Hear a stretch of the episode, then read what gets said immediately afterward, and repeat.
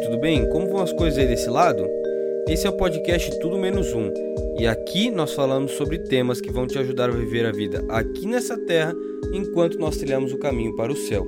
Primeiramente, meu nome é Mateus e hoje nós vamos continuar a nossa série sobre as sete igrejas do Apocalipse, mas vamos começar pela primeira igreja, a igreja de Éfeso. Quando nós saímos da ilha de Pátimos, a ilha onde João escreveu as cartas, a primeira parada é em Éfeso. Éfeso era a principal cidade da província romana e possuía um importante porto marítimo. Ela era localizada na encruzilhada entre duas estradas principais. Éfeso era um famoso centro político, comercial e religioso, com uma população de aproximadamente uns 250 mil habitantes. Era uma das maiores cidades do Império Romano. No entanto, a cidade era conhecida pela criminalidade, imoralidade e superstição. Não parece a nossa realidade hoje? O evangelho chegou até eles por meio de Priscila e Áquila, um casal missionário que se dispôs a ir até lá, pregar o evangelho e fundar a primeira igreja da cidade.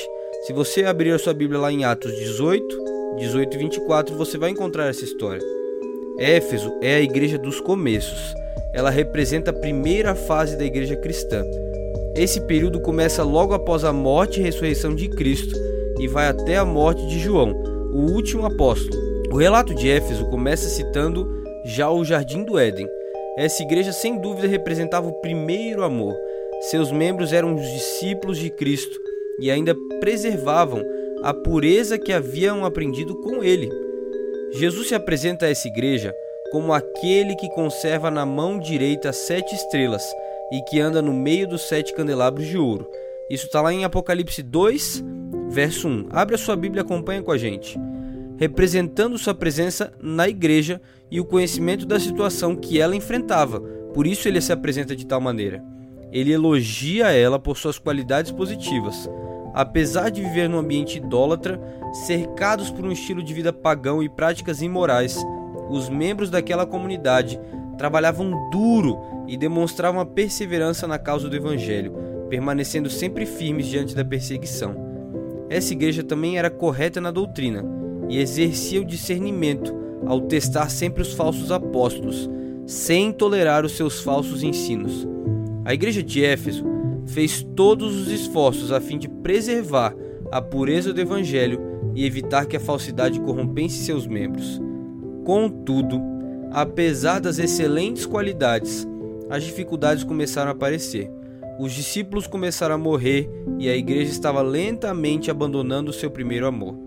Nos primeiros dias, os cristãos de Éfeso eram considerados e conhecidos pela sua fé no Senhor Jesus e o seu amor para com todos. Contudo, esse amor estava se esfriando. Ao colocar toda a ênfase nas ações corretas e na sensatez da doutrina, os membros estavam perdendo o amor a Cristo e, por consequência, o amor uns pelos outros. Sua religião havia se tornado legalista e sem amor. Estavam fazendo o que era certo, mas as suas obras eram frias e desprovidas de amor. A situação da igreja de Éfeso refletia a situação de Israel antes do exílio, que havia perdido o amor e a devoção ao Senhor que existia no início da sua história com ele. Posteriormente, os israelitas renunciaram seu amor a Deus. Como resultado, eles perderam o privilégio de ser uma nação portadora de luz. E um castigo muito semelhante a esse iria recair sobre a igreja de Éfeso se ela não refletisse o amor de Deus. Se ela não fizesse isso, ela perderia a própria razão de existir, correndo o risco de que a fonte de luz que ela tinha, que era Jesus, fosse removida do seu lugar. O que seria uma perda de privilégio tremenda e semelhante à do povo de Israel. Por isso, João entra em cena e repreende ela, aconselha de que voltassem às práticas das primeiras obras e principalmente ao primeiro amor. Ele termina sua carta prometendo o direito de comer da árvore da vida, que está no paraíso de Deus. Acompanhe aí na sua Bíblia. Por isso, Jesus faz um apelo para essa igreja com três imperativos. Vamos lá. Em primeiro lugar, os efésios precisavam continuar lembrando deveriam continuar lembrando. Conforme o texto indica pra gente, eles não tinham se esquecido do relacionamento que tinham com Cristo, mas tinham falhado em dar continuidade a esse relacionamento. Ao recordar o amor intenso por Jesus e um pelos outros, os membros iriam reconhecer sua condição espiritual decadente. Assim, os efésios deviam se arrepender. Na Bíblia, o arrependimento está intimamente ligado a uma virada radical na vida. Jesus chama os efésios a se afastarem de sua condição presente e a se voltarem para Deus. Por fim, os efésios tinham que começar a praticar as primeiras obras. Jesus não chamou eles para amar em detrimento de fazer aquilo que é correto. A revitalização do primeiro amor por Cristo iria resultar em fazer naturalmente o que é certo. Se os outros cristãos de Éfeso voltassem à sua primeira devoção a Cristo, o amor por outros seres humanos transbordaria no meio deles. Ao longo de toda a história, os cristãos sempre estão sob essa pressão de cumprir as práticas religiosas rigorosas e expressar o amor ao Cristo, a Cristo ao mesmo tempo. Isso se torna difícil, por isso a mensagem à igreja de Éfeso consiste em uma advertência a todos os cristãos cuja preocupação principal é fazer o que é certo. Eles devem sempre ter em mente que o tema central do evangelho é o amor a Deus. As obras não produzem amor, nem podem tomar o lugar do amor.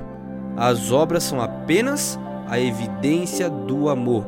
Nós fazemos as obras porque nós já amamos a Deus. Por isso, essa carta nos ensina de que não é suficiente ser um membro da igreja para ser salvo. Precisamos render tudo a Deus e voltar ao primeiro amor. João, nessa carta, nos lembra dos começos, do primeiro amor do ser humano por Deus. Ele nos lembra da criação e da palavra de Deus. O apelo de Deus para nós aqui é que nós nos lembremos de nossas origens e reconhecemos o nosso Criador. Ele quer nos levar de volta ao primeiro amor. Ele nos quer de volta em seu jardim. Por isso, ele nos promete que muito em breve nos levará de volta ao lar.